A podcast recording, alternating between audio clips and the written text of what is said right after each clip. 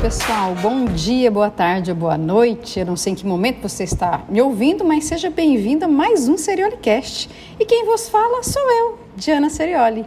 Hoje eu trouxe o resumo do livro A Arte de Pensar Claramente, de Rolf Dobelli. Bom, o raciocínio humano ele é um quebra-cabeças formado de equívocos, de erros e tomadas de decisões irracionais. Olha isso, gente. Pega a visão. Presta atenção no que eu vou te dizer nessas perguntas e responda a si próprio. Você já concordou com seu chefe quando ele visivelmente estava errado?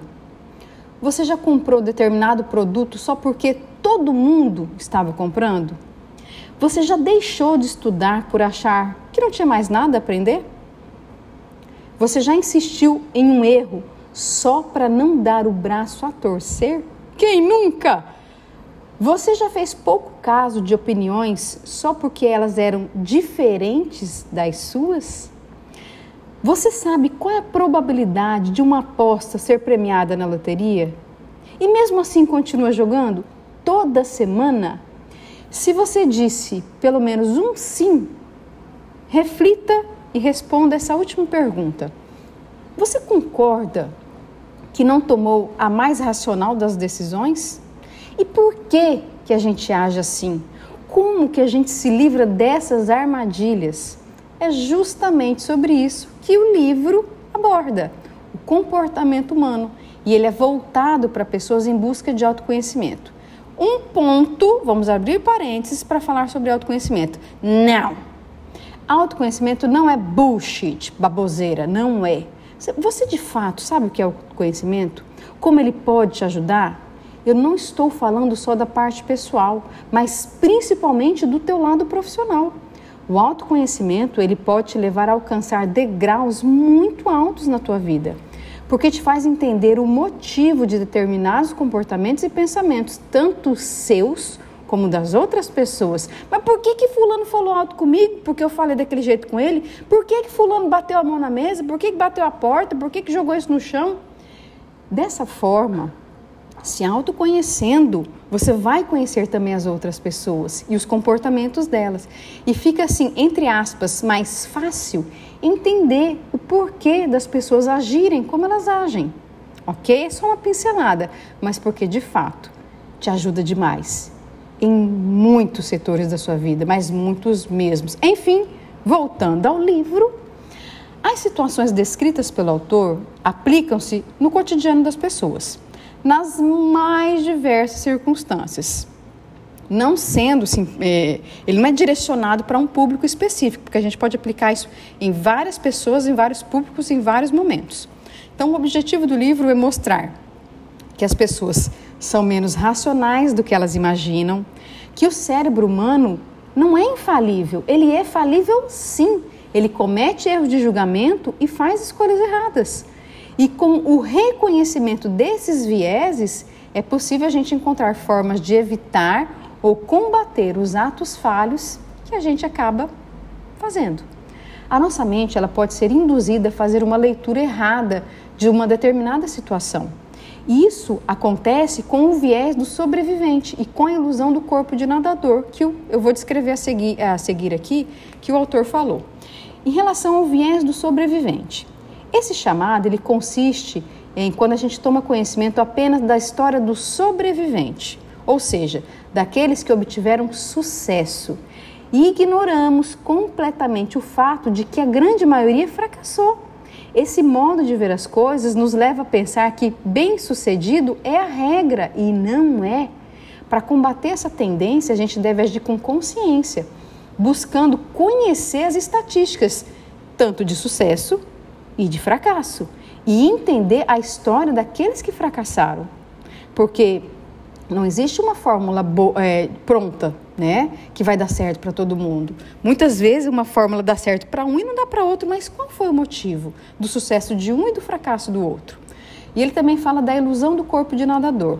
Outra grande forma de auto-engano é em relação a isso, porque ele nos leva a fazer relações de causa e efeito que estão erradas. Por exemplo, as pessoas se matriculam é, em escola de natação para ficar com algumas, né? Para ficar com um corpo mais atlético, igual visando ter um corpo igual ao dos grandes campeões.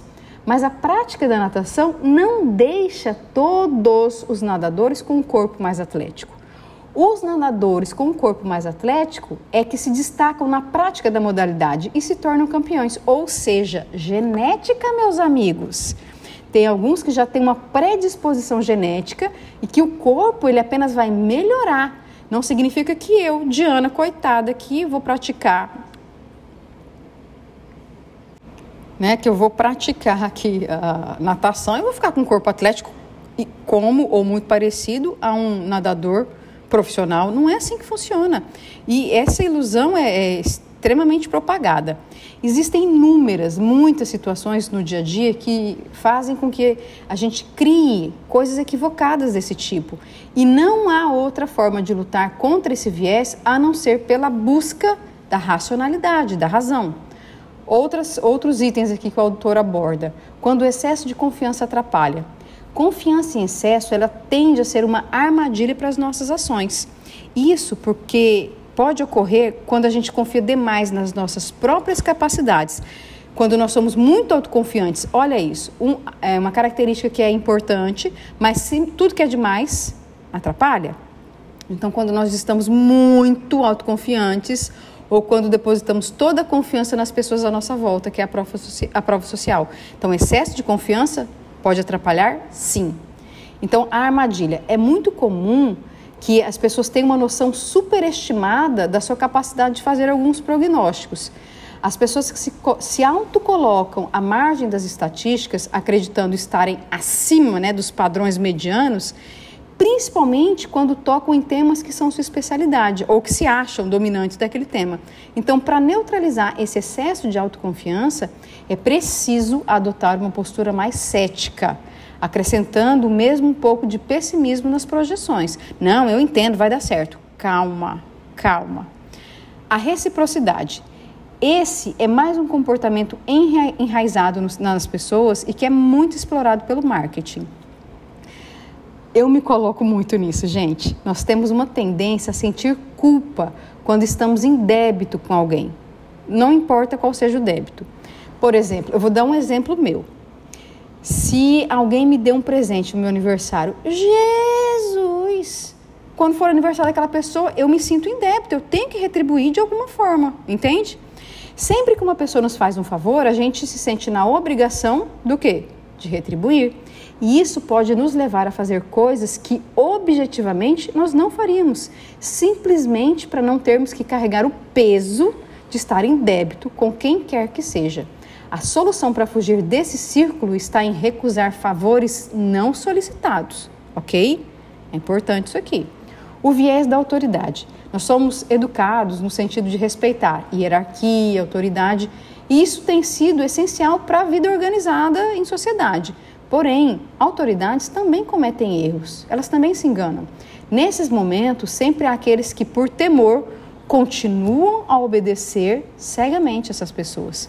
Então, é preciso desenvolver um pensamento crítico e não se colocar em posição de inferioridade quando ideias erradas forem impostas apenas pelo apelo à condição de autoridade.